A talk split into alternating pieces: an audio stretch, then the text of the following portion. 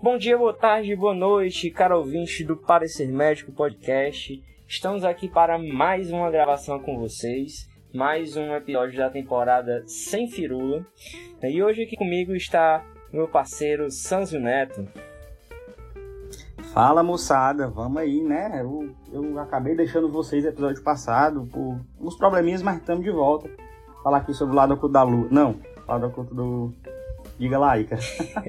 o lado oculto do infarto, né, gente? E ó, tá bom. Eu, eu, sigo, tá? Sigo sendo o membro mais assíduo deste podcast, né? O ouvinte aí já sabe, né? O membro mais assíduo do podcast tá bom? O que é que se importa? O que é que se importa?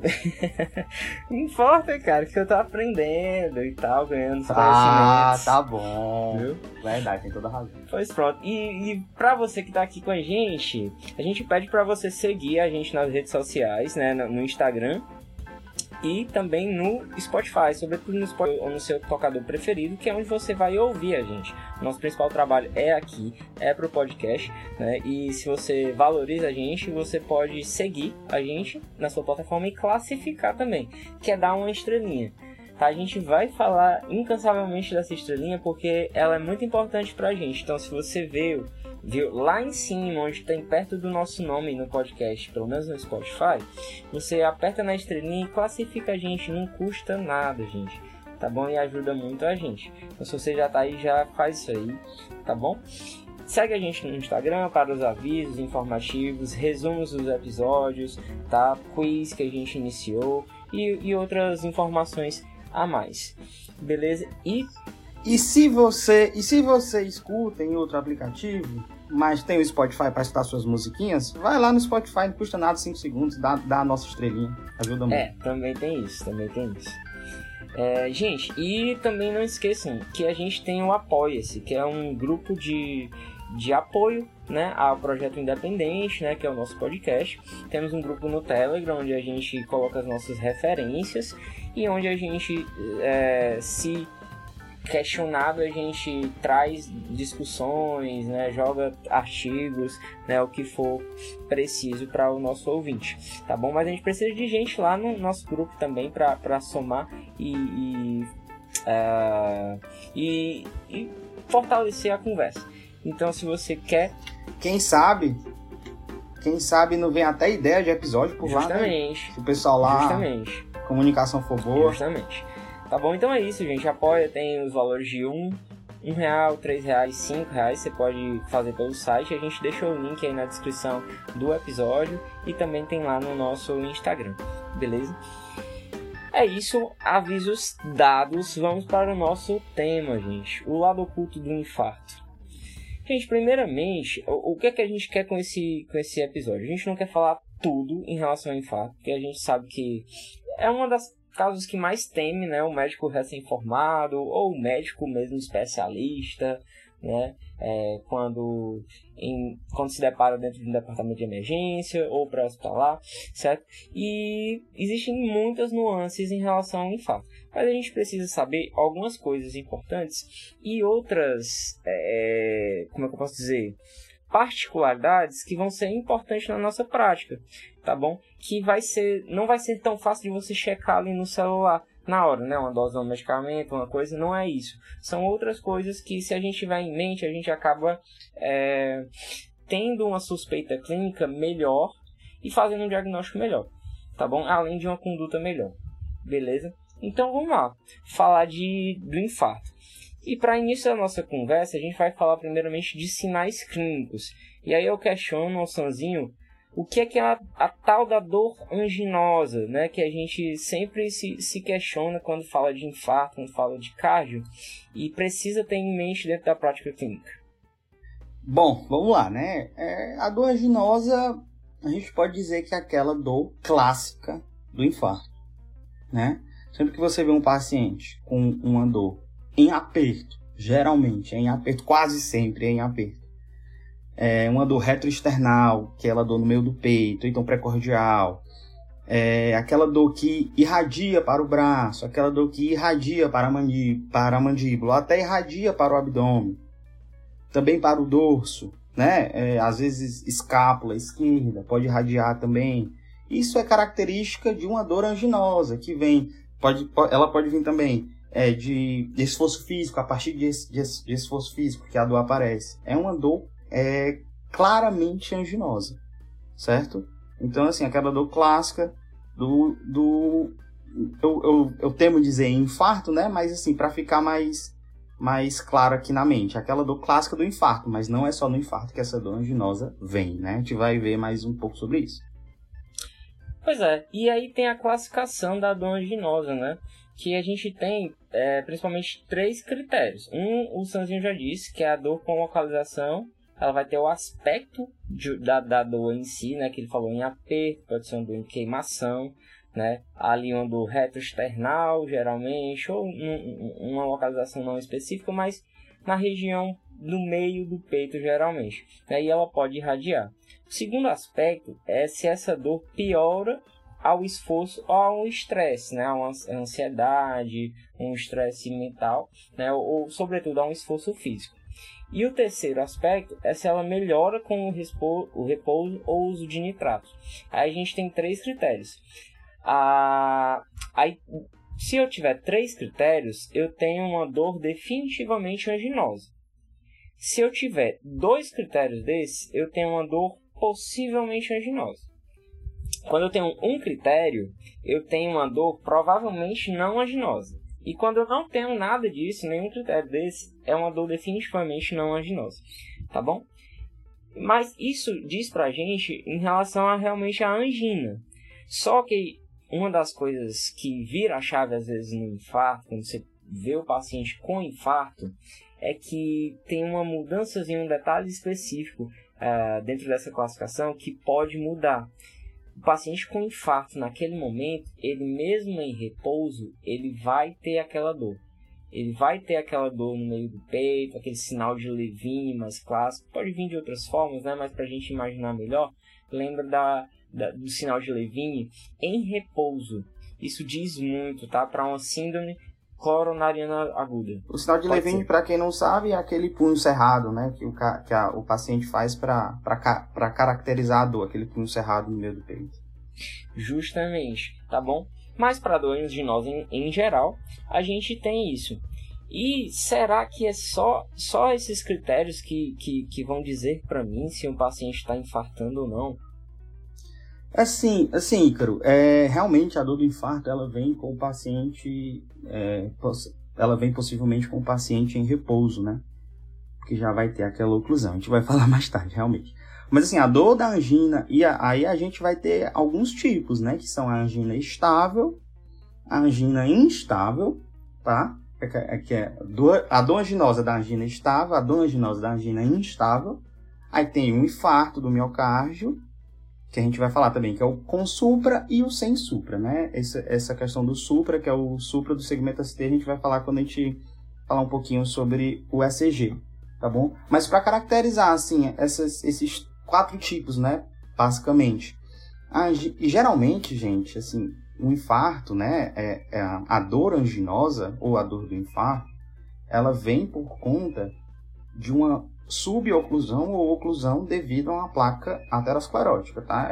É, é assim, é a, uma das, é, uma, é a principal causa, né? É uma das causas mais comuns, tá? Aí, por exemplo, numa angina estável, que é aquela angina que vem com o paciente quando ele se esforça, tem um esforço físico, tem um estresse e melhora quando ele entra em repouso, é ela, ela acontece quando tem uma placa aterosclerótica ali na coronária, né? Mas ela não tem uma oclusão, uma oclusão completa, certo? Ela tem uma oclusão ali, tem até o critério a partir de 70%, tá? Então, assim, quando você faz o esforço físico, aquele bombeamento, a, a passagem de sangue aumenta, certo? E tem pouco espaço para o sangue passar, ou seja, menos oxigênio também, né? Para, é, passando ali pelo aquele vaso. Logo, gerador. Quando entra em repouso, o batimento cardíaco diminui e aquela dor passa. Beleza? Essa é a dor da angina estável, tá? A plaquinha aterosclerótica lá no vaso. Na angina instável, por que, que o nome é instável? Porque acontece uma instabilidade dessa placa, tá bom? Essa placa ela se rompe, tá? E o corpo entende que o vaso está se rompendo. Então, quando o vaso se rompe, o que, é que acontece? é, vai ter ali uma série de, de, de uma cascata coagulatória. Então vai formar um trombo, certo?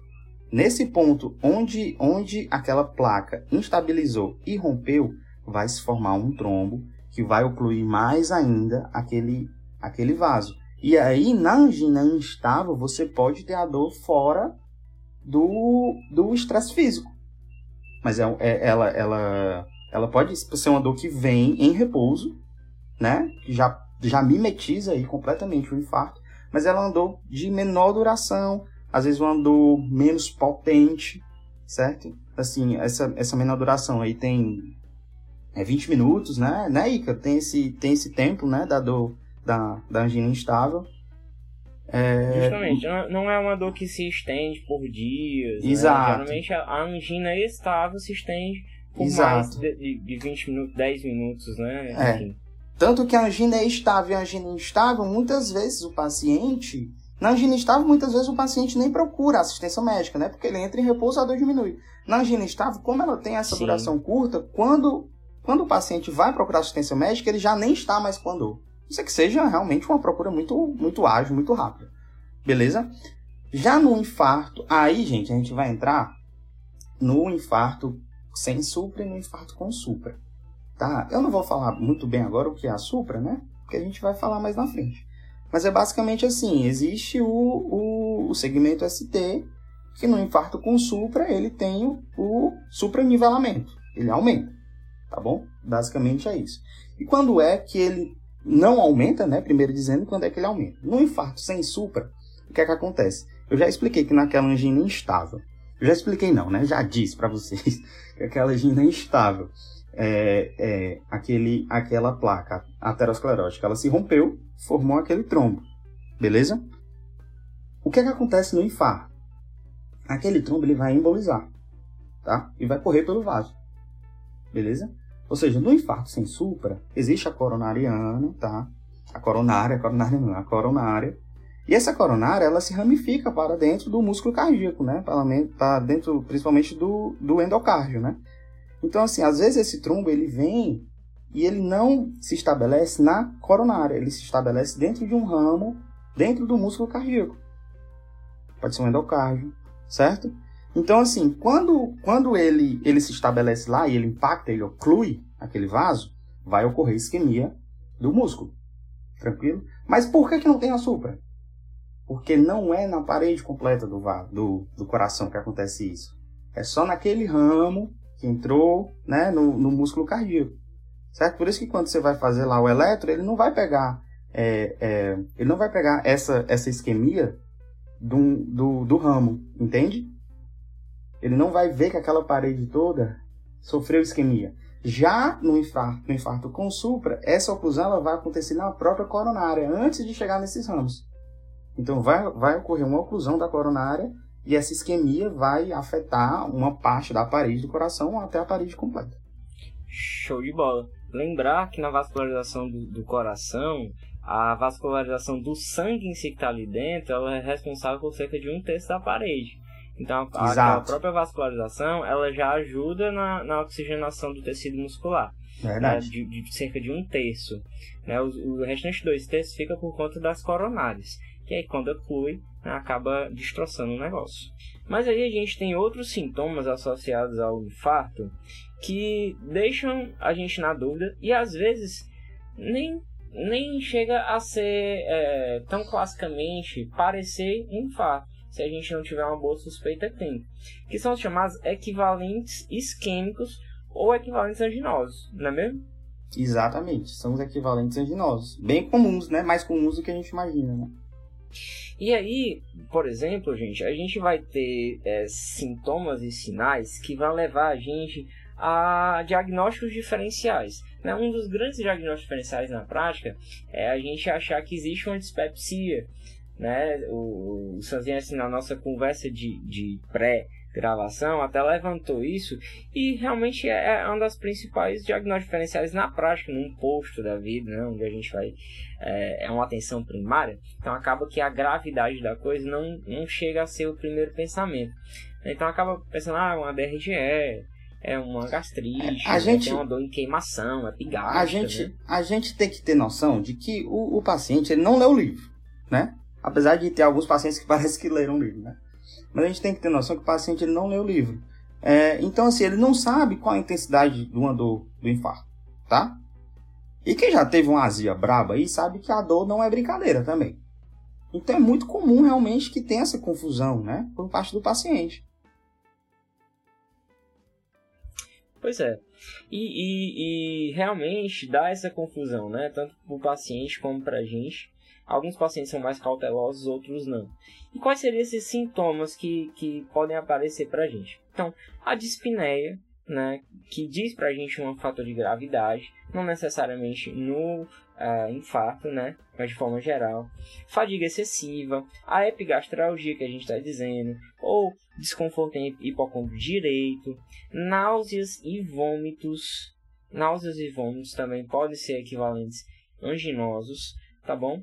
E Sudorese. podem aparecer palpitações e síncopes, sendo que são sintomas que geralmente puxam para outro diagnóstico. Sudorese também, né? O, o, o ACLS traz, traz esse, essa, esse sintoma bem destacado também da sudo- sudorese, calafrios, certo? São equivalentes isquêmicos.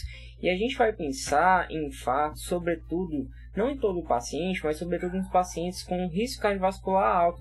Então tem um idoso, tem um, um com várias comorbidades, né? Então é, com um- uma DAC já conhecida, doença arterial coronariana já conhecida, ou um episódio prévio de síndrome coronariana aguda, né? É, idosos frágeis, frágeis, né? É, pacientes também aí eu, eu sempre trago essa essa abordagem agora de, de hoje de, de agora em diante né que são pacientes sem uso de anabolizantes que é crescente o uso desses desse tipo de de, de Fake hormônio, né? Nero. apesar das posições do CRM A gente vai ter que botar um insert do Rodrigo Góes. A gente vai ter que botar um insert do Rodrigo Góes falando fake net, fake net nessa hora aí. É, fake. Mas é, pois é, gente. E então a gente tem que pensar, porque, geralmente é um paciente jovem e sai desse perfil aqui de pacientes que a gente vai, vai considerar os equivalentes isquêmicos ou anginosos, tá bom? Mas sempre lembrar e suspeitar, beleza? E aí dessas suspeitas surgem alguns diagnósticos diferenciais para vocês, que eu elenquei os principais que geram é, mais graves, né? Então, diagnóstico de dor torácica. Vem aí, primeiramente, o infarto é, com supra, né, que, que é cerca de 1,9% da, da, das, da, dos quadros clínicos né, de dor torácica. Depois o infarto, vem o infarto sem supra aqui na minha ordem, é, que chega a ser 1,1%. Aí angina estável, que já é 8%, bem maior, né? Depois angina estável. Pericardite, dissecção aórtica, né, que conta, por exemplo, dissecção aórtica é um diagnóstico diferencial importantíssimo, é que conta aproximadamente apenas 0,1%.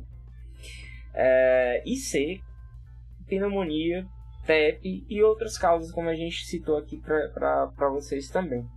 Aí, outro um trabalho muito bom que eu achei da abordagem da, de um canal de medicina interna do Hospital das Clínicas, da USP, é, achei muito bom, gente. Um, um estudo que ele pegou e, e, questionou a probabilidade de acontecer uma síndrome coronariana aguda. Eu tenho dificuldade isso é de massa. falar esse nome, tá? Isso é massa, isso é massa. Mas- Tá, e- Síndrome e coronariana que é que faz? aguda. Isso. e aí o que é que ele faz? Ele, ele coloca o cidadão e aí ele elenca, né? Quando eu tenho alguma suspeita de angina ou equivalente anginoso naquele paciente, qual a probabilidade de ele ter uma síndrome coronariana aguda? 18%. Só, só pela minha suspeita, 18%. Se eu tiver a suspeita associada a dor em aperto, eu tenho 22% de chance de ser síndrome coronariana aguda. E agora, depois, depois da suspeita, é só individuais, tá? É tipo assim, suspeita mais alguma coisa. Então, suspeita mais dor em aperto, 22%. Suspeita mais indigestão, 22% também, tá? Só suspeita clínica mais a indigestão. A suspeita clínica, mas se o paciente teve algum episódio de vômito, chega a 41%. Eu tenho a suspeita clínica, né, que envolve tudo que a gente estava discutindo aqui, e o paciente vomitou, essa chance de ter uma síndrome coronariana aguda vai para 41%. Se o paciente está sudoreico, essa chance vai para 59%. Tá?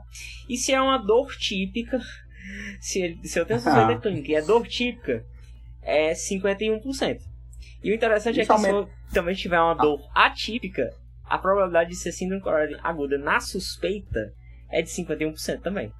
Tá? Então é, é, é, é, é, interessante porque foi um artigo, um, um, é, um artigo que se propôs a questionar isso, né? E na prática isso é muito importante.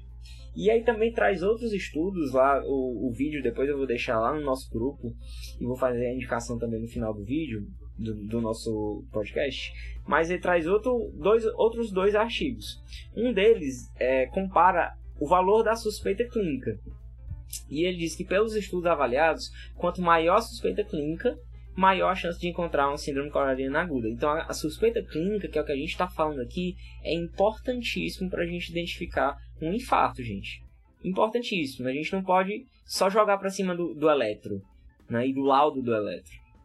E o mais massa é o que tu falou aí, que a suspeita clínica mais tal sintoma são geralmente os equivalentes anginosos, né? Pra gente ver a importância aí dos equivalentes anginosos, né? Justamente, justamente. Ele traz essa abordagem bem legal. E aí, é isso que é o lado oculto que a gente quer trazer aqui nesse episódio.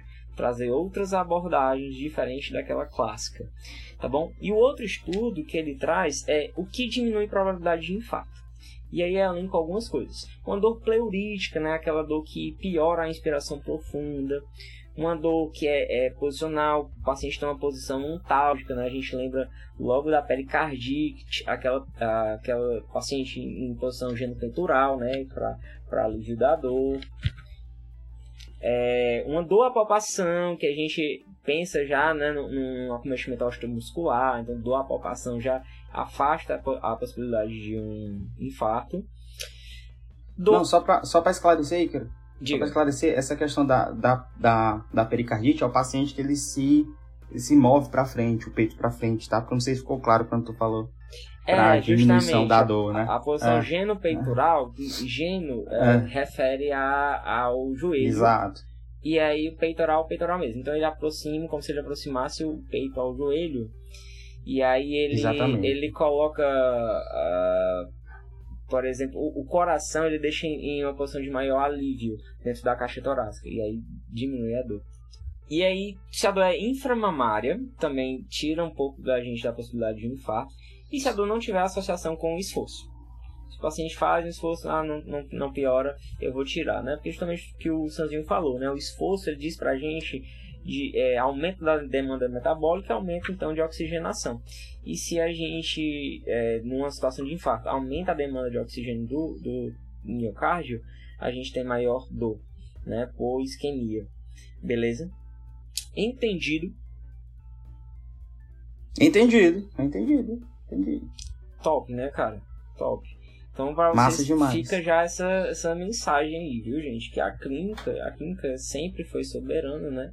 E diante de exames complementares até ela ainda é soberana, beleza? Mas a gente também tem que falar dos tais dos exames complementares. Só, só citando né, o que a gente não falou, e, e aí só vai aproveitar o gancho da fala do Sanzinho também, a gente não vai se deter muito a marcadores é, de, de necrose, né, miocárdica.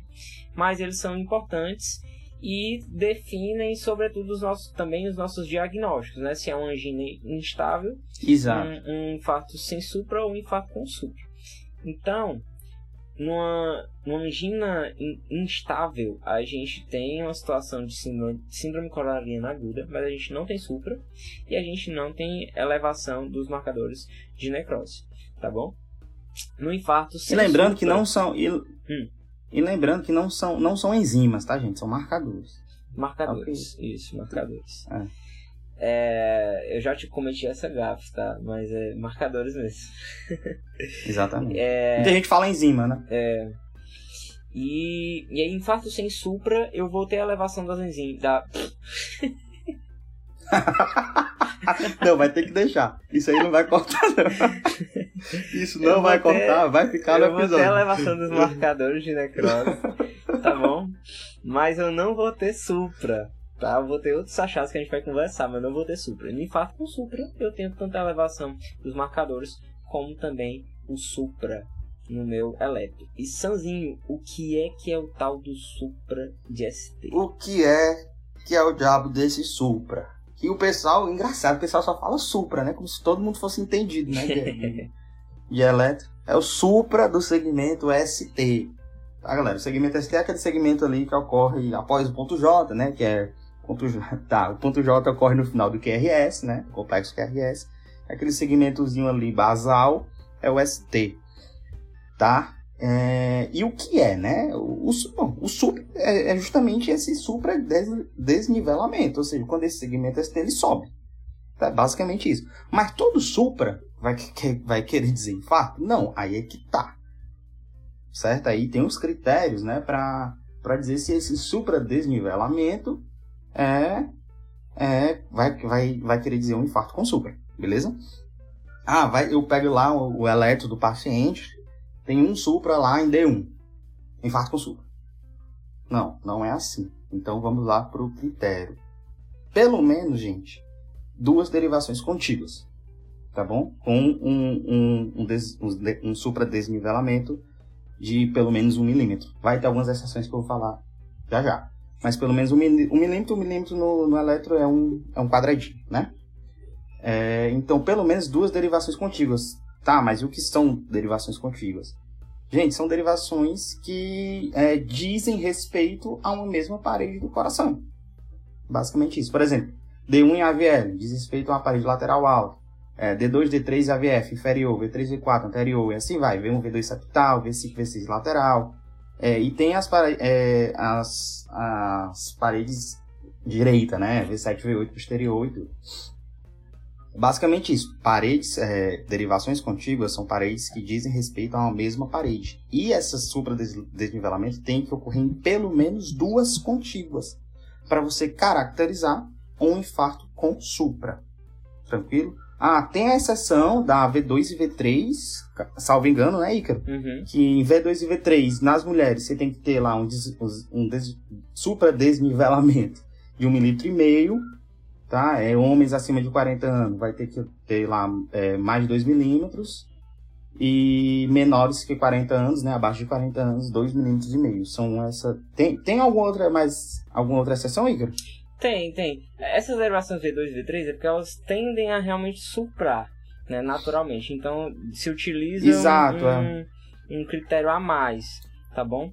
Agora tem outras, outras derivações, gente, que são derivações mais distantes, né? Que a gente vai fazer tanto a V3R, V4R, que são do lado direito do peito, como a V7, V8 e é. V9, que são posteriores, V8, você vai fazer Exato. como se fosse na região Isso. da escápula.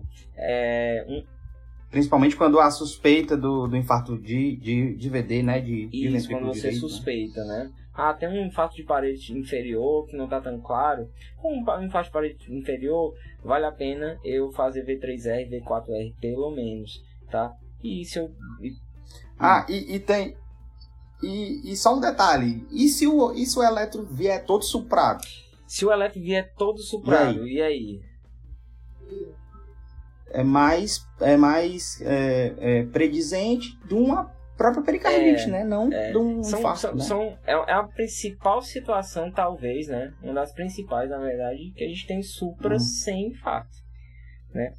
O, o, que, Exatamente. o que é que é um eletro todo suprado? É o eletro mesmo que você vai ver supra em todas as derivações. É, porra, tem um infarto em todas as derivações. Coração.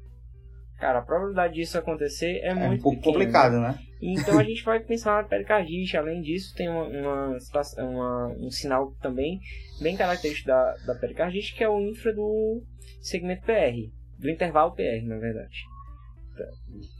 Exato. E lembrem da questão das, das, das derivações contíguas, tá, gente? Não adianta pegar uma derivação de um lado, outra derivação do outro. Ah, tem dois supra aqui. Não. Derivação contígua, da mesma parede. Beleza, e tem outra coisa, Sanzinho, dessa, dessa coisa de supra, de avaliar um eletro, de infarto, que é importante também. Agora vamos, agora vamos aprofundar mais no eletro, né? Bora lá. Que é a tal da imagem em espelho. Então, quando a gente tem um infarto, a gente também Ah. precisa dessa imagem em espelho, que é o quê? É um infra em outra parede. Então, por exemplo, muito comum Exatamente. Eu ter um infarto de parede anterior com infra de parede inferior. Né? A gente tem um espelhamento, certo? E esse espelhamento ele é muito característico do infarto, né, para um eletro. Beleza? Então é outra, outra, outra coisa aí que é, é uma peculiaridade, Aí, tá bom? aí para explicar, aí para explicar vetor, direção de vetor, aí não vale a pena. Mas existe esse É, aí espelhamento. você vai lá no curso de ECG da Só Sede no YouTube, que é muito bom, tá gratuito lá e foi lá que eu aprendi. Tá? Massa. É de graça, gente, é top. Tá bom. E aí, ó, beleza. A gente aprendeu que é um super, né? Agora a gente vai ver condições que pode ter estar no, no infarto com supra, mas que vão estar sobretudo no infarto sem supra. E aí, infarto sem supra é quando eu vejo o eletro normal. Ah, pera aí. Um detalhe que eu queria dizer, cara. Que a, a- a gente até conversou sobre. Antes, antes de tu falar, por favor. A gente até conversou sobre isso. Gente, o eletro sem supra também é sinal, viu? Pois é, No momento, no, no momento que você. Acho que tu ia falar isso, né? Desculpa, te cortei. Mas no momento em que a maioria dos infartos do miocárdio são sem supra, você não tem um supra, se transforma num sinal, querendo ou não. Pois é, justamente, é você tem a clínica, né? E aí você precisa ir Não, atrás eu- dos eu falei marcadores, Né? A, a gente sabe. Eu falei isso porque tinha um, tinha um professor que falava que não ter supra também era sinal. Aí isso ficou marcado. Sim, sim. Pois é, não, com certeza. Ah, é difícil quando a gente não tem os marcadores em mãos. Né? Porque aí, aí fica ruim. Né? Porque Fica ruim, é. que aí você não consegue dizer se é um em supra, e aí entra a, a, a necessidade, se o paciente for tiver necessidade de fazer um, um cateterismo em 24 horas, 48, 72 horas, eu não vou conseguir de- delimitar esse tempo, né? Entra uma série de dificuldades, né? Ah, eu entro com com dupla antiagregação ou não, né? Enfim. Mas Não, mas esse problema aí ainda tá é bom, porque quando não tem nem o pra É, fazer. quando não tem nenhum ECG, né? Aí é difícil. Aí só se tiver um Apple Watch, mas nem um Apple Watch dá certo. nem o Apple Watch, tá certo. Bora Tá, continuar, vai. bora continuar. Tá, gente. Então a gente tem infarto sem supra. Tem outras condições que pode dizer pra gente que existe um processo isquêmico rolando. Tá bom? Uma delas é o próprio infra de, de- do segmento ST. Se eu tenho, e aí que não é espelhamento porque não vou ter supra. É só o infra mesmo. Eu tenho um infra ali em, em algumas derivações né, de pelo menos é, meio milímetro, né, meio quadradinho. Então isso já pode dizer para mim que existe um processo isquêmico rolando. Outra coisa, alteração da repolarização ventricular. Já ouviu falar AR- ARV lateral, ARV anterior. A ARV é a inversão da onda T. Vai dizer para mim que a repolarização do meu ventrículo ela tá, não tá legal. Né? Ela mudou. E isso é sinal de isquemia. Tá bom? Então, se eu tenho inversão de onda T, né? também derivações contíguas, né? de uma parede, sobretudo, né? não isoladamente. É, geralmente a VR, ou na, na derivação V1, eu posso ter essa inversão, né? mas se eu tenho uma inversão ali em derivações contíguas, eu vou me atentar para um, pra uma alteração da repolarização ventricular. Tá bom? Outra coisa é a alteração dinâmica. Ah, o paciente fez um eletro sem dor, tá, ok. Aí vai tá com o eletro com dor e aí muda totalmente o eletro. Opa, então alteração dinâmica também é fator de gravidade para pensar no eletro. Mas aí, gente, tem outras coisinhas que agora eu vou falar para vocês. Eu, eu espero ser breve, mas é muito importante. Que são dois padrões, sobretudo, vou falar de outras coisas, mas dois padrões que a gente deve estar tá tê-los em mente e ver o desenho, como é que é. Que são padrões que vão identificar um estágio inicial de infarto. O paciente tem a clínica, eu, coloco um, um eletro, não tem supra, é, não está claro para mim se é um infarto sem supra e tudo mais, mas aí eu posso ter, por exemplo, o tal do padrão de Wellens. O que é que é esse padrão de Wellens? Eu vou olhar para V2 e V3, e se eu ver uma onda T bifásica em V2 e V3. O que é uma onda T bifásica? É uma onda T que sobe e desce, certo? Ela tem uma amplitude positiva e uma amplitude negativa. Essa é uma onda T bifásica em V2 e V3, que é o padrão de Wellens tipo A, ou uma inversão profunda de onda T. Tem uma onda T profunda, simétrica, na sua profundidade em V2 e V3, isso não é não é normal, tá? E aí, no é, o padrão de Welles que eu disse para vocês, que indica um estágio inicial de infarto, ele tem o tipo A e tipo B. O tipo A é a onda bifásica, que ocorre em cerca de 25% dos casos de padrão de Welles. E a inversão profunda da onda T é o tipo B, que ocorre em 75% desses casos. Aí eu tenho vários critérios diagnósticos, eu vou só citar aqui para vocês, porque também não é tão fácil. Mas é, eu vou utilizar os critérios que eu descrevi anteriormente, associado a um segmento ST isoelétrico ou uma elevação menor que 1 milímetro, não vou ter esse supra, tá bom? Eu não tenho onda Q, eu tenho a progressão da onda R, né, de V1 a V6 eu tenho uma onda R progredindo. Eu tenho uma história de angina recente, ou seja, eu tenho uma clínica ali. O ECG foi realizado no paciente sem dor, e aqui é importante para o diagnóstico do padrão de Wellens, é o paciente sem dor viu? Eu tenho outras características, mas é o paciente sem dor, com, ri, com uhum. risco cardiovascular alto. Eu meti o eletro, vê o padrão de Wellens, bicho, vai ter infarto. E o paciente está sem dor. Então são realmente estágios iniciais de um processo isquêmico. E lembrando que são que são sinais menos comuns também, isso, né? Isso, né? Mas se, mas se a gente se deparar, a gente tem, tem que estar atento, segurar Exato. o paciente é, é o lado oculto, aqui é o lado é, oculto. Monitorizar esse paciente sempre, né? E já se preparar para um possível encaminhamento, iniciar drogas, enfim. O outro critério é marcadores de necroses vão estar normais ou discretamente elevados. Ou seja, por outros, por outros critérios a gente não tem fato, mas existe o padrão. Né? E pelo padrão a gente diagnostica o estágio inicial do infarto. O outro padrão, conhecido também é o padrão De Winter. O que é, que é o padrão De Winter? A gente vai ter depressão do tal do ponto J, que o Sanzinho falou, com a elevação do segmento ST deprimido. E aí eu vou ter uma, uma elevação absurda, que vai chegar até a onda T. E, eu, e essa minha onda T ela vai ser uma onda T alta, certo? Tipo Torre Eiffel, onda T alta, tá bom? Só que eu preciso ter esse, esse ponto J deprimido lá embaixo, e lá de baixo ele vai começar a se elevar, o ST, tá? Posso ter derivações de V1 a V6, beleza? Minha onda T simétrica. E frequentemente eu posso encontrar um supra de ST em AVR aqui no The Winter. Outros padrões que eu posso ter é o de infarto posterior, que aí eu vou ter um infra de ST de V1 a V3, beleza? E também somente uma onda T hiperaguda.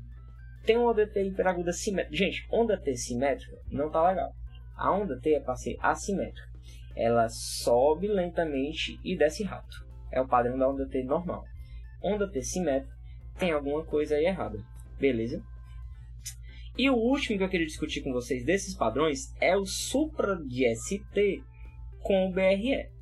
A gente sabe que se a gente tem um paciente com bloqueio de ramo esquerdo, atrapalha em tudo na nossa avaliação do supra e, e para o nosso critério de infarto ou não. Só que para isso, ou seja, gente, a gente pode ter um bloqueio de ramo esquerdo, o QRS vai estar tá alargado e eu tenho um supraço, certo? Mas isso não quer dizer que seja infarto. Só que como é que eu vou diferenciar se é um infarto ou não? Pode ser que seja um infarto com BRE. E aí o que é que eu vou, vou ver? O critério de esgarbosa, tá bom? E aí eu vou só citar rápido também para vocês. O que é que é critério de esgarbosa? Elevação de ST acima de 1 mm concordante com QRS em derivações D1, AVL e V4, AV6. Isso me garante 5 pontos. Ou posso ter um infra de ST concordante com o QRS em V1 AV3, isso me garante 3 pontos. Ou um supra de ST acima de 25% da onda S discordante com o QRS em V1 AV3, isso me garante 2 pontos. A partir de 3 pontos, eu tenho 90% de chance de um infarto, estando com o BRE. Tá bom? Vi recentemente um colega meu mostrou, estava no plantão, mostrou para mim e achei super legal, tá? Porque eu tinha visto só na teoria e aconteceu na prática dele, era um recém-formado e eu achei, porra, foda. Mas enfim. Então, gente, existem padrões diferentes e a gente precisa estar atento a isso, tá? O eletro, gente, é uma ferramenta super importante na nossa prática clínica. Eu sei que a gente falando aqui, ah, só falando aqui, ele acha que a gente vai começar a aprender. Mas eu preciso destacar, e o parecer médico preciso destacar esses padrões para vocês irem atrás de realmente entender o que é que eu estou falando aqui e de entender a importância disso. É porque, é porque realmente, quando a gente começa a falar de eletro, parece maçante, e é maçante, né? É um, é um conteúdo E é um conteúdo difícil, né? É um dos. Na faculdade, quando você tem curso de eletro na faculdade, é um, talvez seja um dos conteúdos mais difíceis que você vai se deparar, né? E curso de eletro também. É. Mas, pô, a importância disso é máxima, né? Com certeza, com certeza. E aí, pessoal, para finalizar, a gente vai falar do tão divulgado, né, Monabit, né, que é o que vocês conhecem. A gente não vai se deter aqui ao cateterismo e nem a, te a terapia fibrinolítica, tá, gente? Senão a gente se estende demais e não é o nosso objetivo, tá? O nosso, o nosso... Assim, só, é só, é só para saber que o, que o cateterismo é extremamente importante e a também. É. Pronto. Né? É, e aí você depois você vai você estudando essa parte, você vai ver aquelas metas, os tempos, né? Como é que eu vou, vou ter que agir, né? Mas de, de, de caráter geral, primeira opção é o cateterismo, né? Segunda opção a, fibrinose. É. Tá bom? Mas antes disso, eu tô o cateterismo, o cateterismo não tenho, não tenho referência, né, de, de CAT e tudo mais. Eu preciso fazer algumas drogas iniciais para aquele paciente. E é o Monabit tá? Você ia falar é, alguma coisa? A gente pode até. É, não, é só pra, assim, só pra fechar bem. O cateterismo, gente, é padrão ouro. É o, é o, é o, é o que seu paciente vai precisar. Tá? É, é o mais importante realmente. Por isso que a gente não vai se deter, porque realmente. E infarto com supra, né? Não tem muito. No infarto com supra. No infarto com supra, exato. Porque não, justamente, que tem ali a isquemia da parede, né? A gente não vai se tentar falar sobre o cateterismo, porque realmente é muito batida essa questão, né? Pois é, agora esse tal do Monabit, vamos fazer uma troca? Eu vou colocar uma coisa que eu aprendi lá no, no Hospital de Messejano do Coração e que já muita gente já deve estar tá aprendendo isso aí, já deve saber. Mas é, é, é até mais legal de, de decorar, eu acho. Que é o achei bom. Achei bom mesmo. Só não é muito. Só não é muito bom. Achei né? bom. Eu achei bom, mano. Eu achei bom, de verdade. Assim, eu, te, eu, tenho, eu tenho minhas discordâncias com achei assim. bom, que a gente já até discutiu. Assim. Eu tenho minha discordância. Assim, pra decorar é muito bom. Até porque Monabish é um negócio meio estranho. Mas, mas assim, eu tenho minha discordância sobre a questão do. Que a gente até tava conversando aqui, né? Antes de começar a gravar. Sobre a questão da, da ordem de necessidade do paciente, né? Mas vamos lá, vamos, vamos falar. Bora lá, bora lá, bora lá. Discordâncias à parte. Vamos falar aqui das drogas que a gente pode lançar mão aí nessa situação. Eu achei bom o Monabis, né? Enfim, envolvem as drogas, né? Seguindo a sequência do acróstico ou do, ou do. É, primeiro A de AS, C de clopidogrel, H de heparina, E de estatina, I de ECA ou BRA, B de beta-block, O de oxigênio, M de morfina e um N de nitrato. Tá bom? Então vamos começar a nossa ordemzinha. AS. Como é que é o AS aí clássico e básico? O AS clássico e básico, gente, é o que? Eu preciso saber dose de ataque e dose de manutenção. Dose de ataque do meu paciente, de modo prático, é 300mg. São três comprimidos de 100mg ali para o paciente. E, e é isso. Minhas contraindicações vai ser ou péptica ativa, sangramento ativo, ou se o paciente tem uma alergia grave ou intolerância ao AS. Aí eu não, não, não vou fazer. É. E lembrando que o, que o AS é, talvez seja a única droga aí do, do, do mnemônico, não sei se é a única, mas que você pode dar, a não ser nessas contraindicações específicas, tá? Mas você pode dar para praticamente qualquer paciente que esteja ali com a suspeita de infarto. Pois é, né? justamente. Justamente. Eu sei que é infarto, beleza. E aí, não, vou, vou iniciar AS tá bom? Dose de ataque, de, teoricamente, de 160 a 300 miligramas. E eu vou fazer dose de manutenção 100 miligramas ad eterno para esse paciente. A partir do momento que eu tiver evento, eu vou fazer AS pelo resto da vida. 100 miligramas dia, tá bom? Clássico, clássico. Passando para o copidogrel, e a gente vai falar mesmo do copidogrel, porque ele é o único que eu posso utilizar se eu vou para o CAT.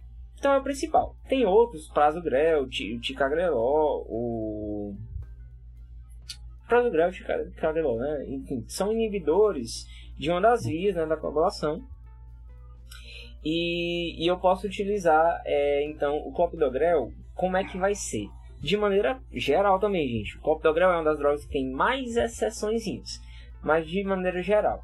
meu paciente vai para o CAT, eu prescrevo 600mg de clopidogrel associado à minha dose de ataque de AS. Tá bom? Ele vai pro caixa. Eu sei que ele vai pro caixa ali, naquela hora. Não, vai pro caixa, 600mg de, de, de clopidogrel. Se não for pro caixa, se ele vai para terapia fibrinolítica, então o que é que acontece? Eu vou fazer, meu paciente tem menos de 75 anos, eu faço 300mg, maior de 75 anos, eu faço 75mg. E aí do clopidogrel, a dose de manutenção, que também existe, é 75mg dia. Tá bom para todo mundo. Certo? E o clopidogrel eu vou fazer em até, idealmente até um ano. Né? Se eu não tiver complicações, ou, ou se eu não tiver é, essas mesmas contraindicações, né? um sangramento ativo, né? sangramento de mucosas e tal. Se eu tiver essas complicações ao longo da minha manutenção, eu suspendo a medicação, tá bom? Mas pelo menos de 6 a um, seis meses a um ano eu vou fazer o clopidogrel. E aí também não deixar passar muito tempo disso, tá? Porque aí não tem benefício a dupla antiagregação. Mas o AS é A de eterno. E aí a gente passa pro H, que é heparina. Bem rápido também, seco aqui para vocês. A gente vai ter a, a enoxaparina e a gente tem a heparina de baixo peso molecular. De modo geral, a enoxaparina é 1mg quilo de 12 em 12 horas. Certo? Se... Só lembrando que é anticoagulante, tá? Justamente, a heparina é anticoagulante, desculpe. O alclobelgrel é antiplaquetário, tá bom? Ele inibe a via, é, a via plaquetária, tá bom? Isso. Então, a heparina é um anticoagulante. Eu tenho a inoxa, via de regra 1mg quilo de 12 em 12. Se eu tenho meu paciente é, com, com disfunção renal, eu vou considerar fazer para ele é 0,75 miligramas quilo em 24 horas, tá bom? Basicamente é isso que a gente vai fazer. E na prática o que é mais utilizado é a enoxaparina mesmo, né? mas a gente também tem a opção da heparina de baixo peso molecular, a diferença é que a gente vai ter que ficar é, monitorizando o, a, os valores hematimétricos né, de coagulação do paciente. O Essanzinho é de quê? Bom, o E é da estatina, né? A estatina, a gente já sabe que tem no uso aí, né, das pacientes com, com, com dislipidemia, né, para diminuir aí o colesterol, justamente para ajudar a tentar desfazer essa placa, aquela placa aterosclerótica que se formou ali, né? Então, e tem que ser uma, uma estatina de alta potência. Justamente. Beleza? Lembrar, gente, quando você vai calcular o risco cardiovascular naquelas calculadoras, se eu tenho um evento, o paciente teve um evento, ele é de muito alto risco. E, ele, e a meta de LDL dele é abaixo de 50. Tá bom? Então eu preciso. É, e a estatina. E a estatina, como tu falou, é a de eterno também. Aí pois o paciente é. vai. Aí tomar... eu vou fazer assim. realmente para diminuir o risco de um segundo evento. Tá bom? A rosuvastatina, a torvastatina são exemplos de estatinas de alta potência. Tá bom? Perfeito. O I. Aí a gente vai entrar. Não, aí ainda tem o I. Fala O I é de ECA ou BRA né, que são as classes. O I e o BRA, eles são eles vão inibir a remodelação cardíaca. Então eu posso é, lançar mão dessas drogas sempre olhando para as contraindicações, a gente já falou em outros episódios, como por exemplo é, uma delas, né, a hipercalemia, se, se o paciente tem uma disfunção é, renal, sobretudo com taxa de filtração glomerular abaixo de 20, certo? Olhar para as contraindicações. Mas de modo geral, eu vou iniciar essas drogas para inibir o remodelamento cardíaco desse paciente após um infarto. Tá bom? Seguindo. A gente vai entrar agora, que eu já estou mais acostumado com o Minamont com o Monabit. A gente vai entrar no Monab, né? Praticamente, agora que é o, seria o bom aí, né? Do achei bom. É, lembrando que todas essas drogas que o Ícaro falou são extremamente importantes e elas, elas têm uma repercussão é, diretamente na sobrevida do paciente. Tá bom? É, no Monab, já por outro lado, a gente vai ter uma repercussão na dor do paciente naquele momento. Tirando o beta-block, que também tem uma repercussão na sobrevida, né? Mas, mas o Monab vai ser diretamente na dor. E não precisa, Ícaro, né? É, administrar tudo, né? Do, do Monab, vai, vai, a gente com vai ter que. Não. Vai ter uma relação com a dor, né? Com certeza. O Monab, na verdade, o Monab tem a aspirina, tem a, o AS, né? Que o Ícaro já, já falou. Mas aí vai ter o, a morfina, né? O oxigênio, o nitrato, a AS já falou, e o beta block. Show? A S já faz de cara, né? Para todo, todo, todo, todo infarto já faz de cara. Acho que o AS só não faz se não, você não tem o diagnóstico do infarto e ainda pode suspeitar do antissecção de aorta, é né? o que eu não é ia isso? falar, né? Em via de Ah. regra, você inicia, mas sempre lembrar da dissecção de aórtica, né? Se tiver um Ah. raio-x disponível. Não, uma, uma dor que você tem, né? Uma dor que irradia por dores. com É bem de característica, né? membros, Bem característica. Diferença dos pulsos, pode haver um Dos pulsos, né? diastólico. Você vai suspeitar de. A dissecção, a dissecção de aorta, ela tem uma, uma característica, é, uma, disse- uma dissecção aórtica, ela tem uma característica de dor bem, bem característica, né? Que o paciente geralmente refere àquela dor rasgando, né? lancinante. A gente vê nos livros, é lancinante, tem realmente assimetria de pulso, assimetria de PA. É, beleza. Então, mas em via de regra, pode fazer a S. É o que a gente vê, né? Eu não sei se o Icaro já pegou e É. já fez a, manejo, certeza, né? Do, com do- certeza. Você É. vai ver isso aí. Beleza. Então vamos lá. Então, é, agora o manejo da dor do paciente, né? O nitrato, ele vai ter uma repercussão vascular, né? Vai abrir lá a, a coronária, certo? É, então vai diminuir a dor, lembrando que essa coronária tá ocluída, tá? Não tá passando, né? Não, não, não, não tá tendo passagem de sangue, de, de oxigênio. Então o nitrato ele vai ter uma repercussão vascular nessa, nessa coronária, vai abrir essa coronária, é, logicamente diminuindo a dor. Ah, meu paciente começou, continuou com dor? Assim, primeiro na verdade faz o AS, né? Continuou com dor? Faz o nitrato, né? Geralmente é o isordil, né? E tem o, o isordil é, é sublingual e tem outro que é, que é endovenoso, tu sabe o nome? Que é outro dia. É, o mais comum de utilizar é o isordil, né? Sublingual, né? É, é sublingual, né? Isso, é sublingual, você pode fazer, repetir até três Pronto. vezes para o livre da dor. Ele, ele como o Sandro Pode falou, repetir até três vezes, né? ele vai reduzir pré-carga e pós-carga. Então ele vai oferecer um, um conforto, né, digamos assim, para o coração que precisa diminuir a demanda metabólica dele, demanda de oxigênio. Exato. Mas, mas lembrem que não fiz, assim, eu tô falando aqui, né? Mas eu também sou um estudante de medicina, né? E eu tô falando que a gente aprende nas aulas, que a gente lê, tá? É, é, é, an- ansiedade para usar o nitrato, ela não é muito necessária, né? Icaro? Porque assim, ele não vai ter impacto na sobrevida do paciente, né? Se o paciente continua com dor, beleza, pode usar o nitrato. Ah, e tem uma questão muito específica do nitrato, né? Qual é? Tadalafila, né? É, é inibidor da fosfodiesterase 5, né? Exatamente. Tem que perguntar para o paciente homem se utilizou, né, o famoso famoso Viagra, o azulzinho, né? Porque pode ter uma hipotensão refratária aí muito muito agressiva, né? É. Ju- É, utilizado juntamente com o nitrato, né? de se já tiver hipotensão, né? Ou um choque, um Uhum. sinal de choque cardiogênico, ou infarto, até infarto de VD também são contraindicações. Você vai evitar o uso do nitrato. É, infarto, infarto de VD é contraindicação para a maioria aqui, né? É. Do, do Monab, né? Do É. bom.